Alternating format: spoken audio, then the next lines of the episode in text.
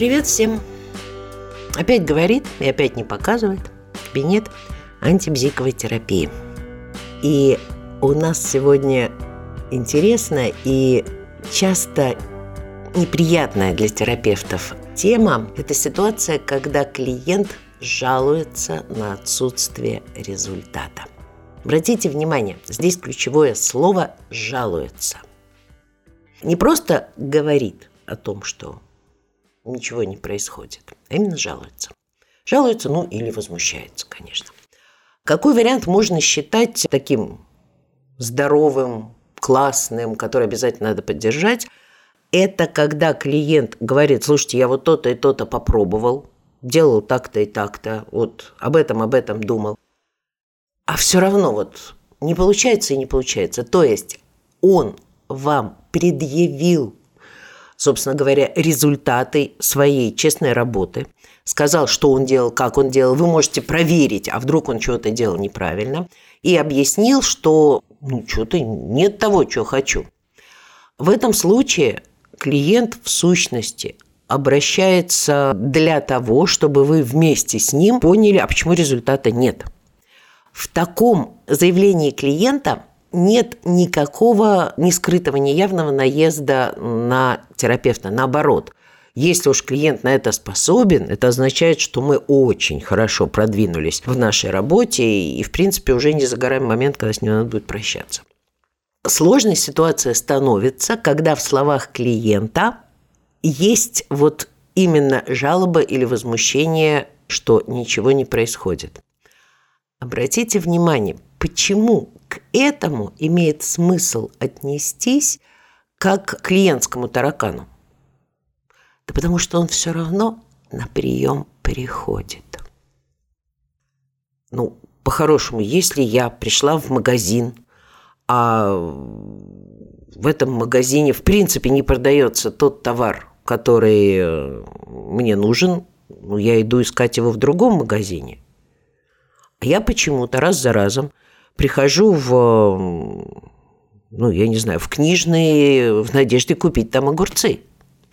Нет, конечно же, может быть, я прихожу в магазин, где продается нужный мне товар, просто он бывает редко, и я жду, когда же он появится. Но тогда у меня нет повода наезжать на продавцов. Тогда это означает, что я считаю, что ну, это некое такое счастливое событие, может быть, мне повезет, и я, в общем, надеюсь этого везения дождаться. Ситуация с клиентом история совсем другая. Зачем он приходит? Я не к тому, чтобы сразу задавать ему этот вопрос.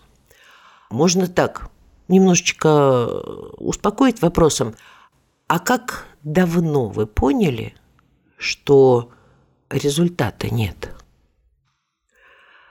Как вы понимаете, наиболее удобным для нас в работе будет ответ, ну, не просто вот в эту неделю, а там, да сколько я хожу, его все время нет. Ну, короче, как можно более длинный временной промежуток. И вот после того, как мы получим такой ответ, уже можно совершенно невинно задать вопрос, а что же это продолжаете приходить?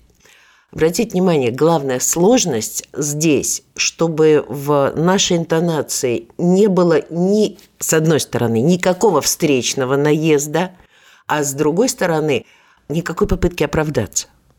Мы сохраняем ровно то же эмоциональное состояние, эмоциональное наполнение нашей речи и ровно те же ну, такие интересующиеся, любопытные интонации, какие у нас по-хорошему были с самого начала. Как вы понимаете, дальше мы просто добиваемся точного ответа именно на тот вопрос, который мы задали, а зачем, собственно говоря, ты приходишь. Причем здесь клиент будет, конечно, вывинчиваться как угодно, но любой ответ, который он даст, будет информативен. Я там все надеялся, и мы начинаем разговор о том, что, как говорил один очень умный человек, надежда, конечно, очень хороший спутник, но плохой поводырь. Если нечто реалистичное произойти может, тут надо не надеяться, а просто ждать, когда это произойдет. А надеемся-то мы обычно на то, чего, скорее всего, не произойдет. Как еще один умный человек в интернете сказал, я даже не знаю имени этого человека, о чем бы человек не молился Богу, молится он в сущности об одном. Господи, сделай так, чтобы дважды два не было четыре. То есть вы считаете, что вот, вы здесь ничего не получаете, но продолжаете тратить силы, время и деньги. Вопрос. А на что? Что-то же вы получаете за свои силы, время и деньги. Вот давайте выясним. Дальше, опять-таки, как вы понимаете, мы уже уходим от изначального наезда переходим в конструктивную работу.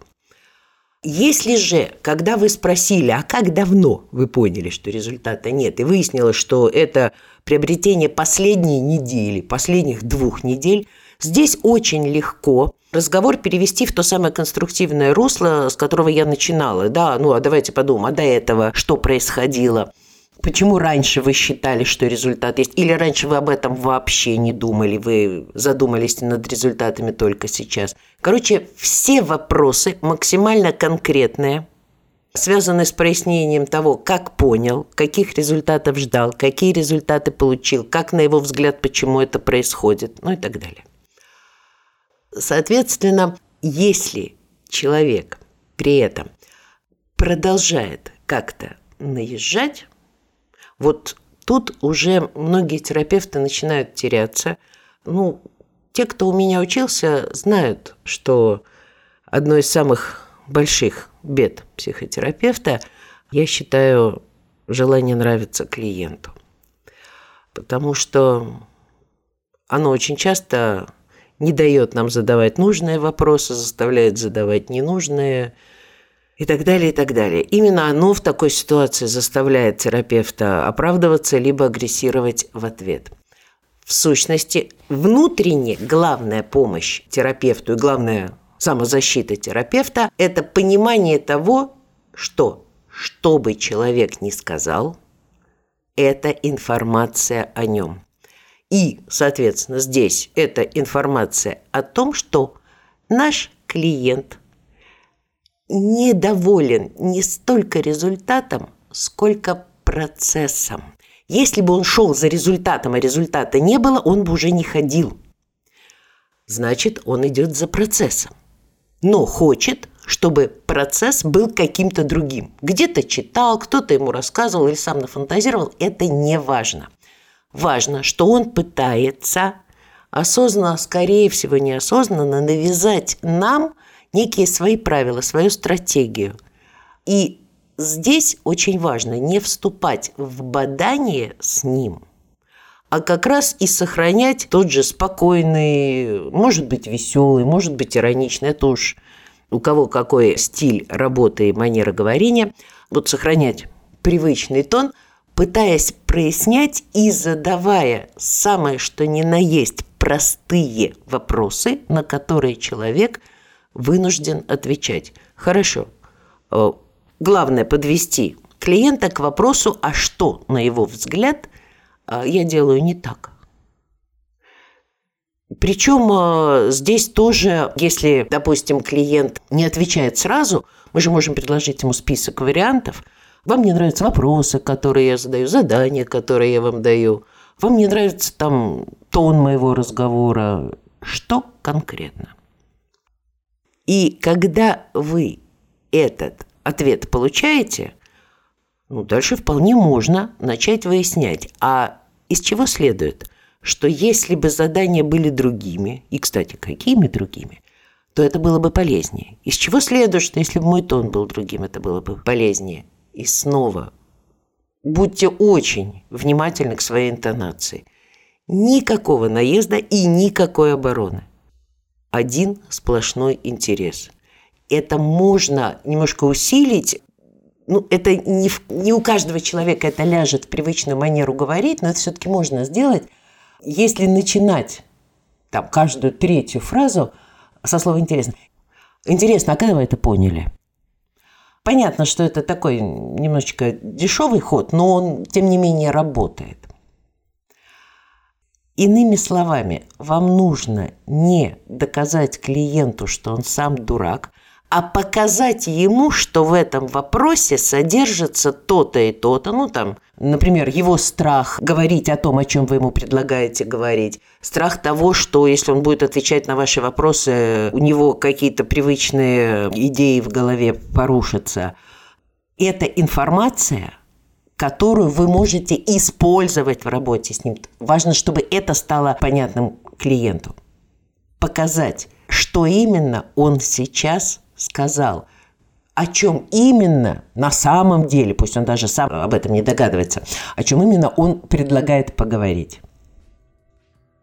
Хотя я понимаю, что для того, чтобы спокойно реагировать на ситуацию, когда клиент говорит вам, что вы фиговый терапевт, ничего у вас не получается, никакого результата нет, чтобы научиться на это реагировать спокойно, действительно, как на информацию, нужно время нужно время и нужна, нужен какой-то определенный уровень обоснованной уверенности в себе, в своем профессионализме, чего вам и желаю. До новых встреч!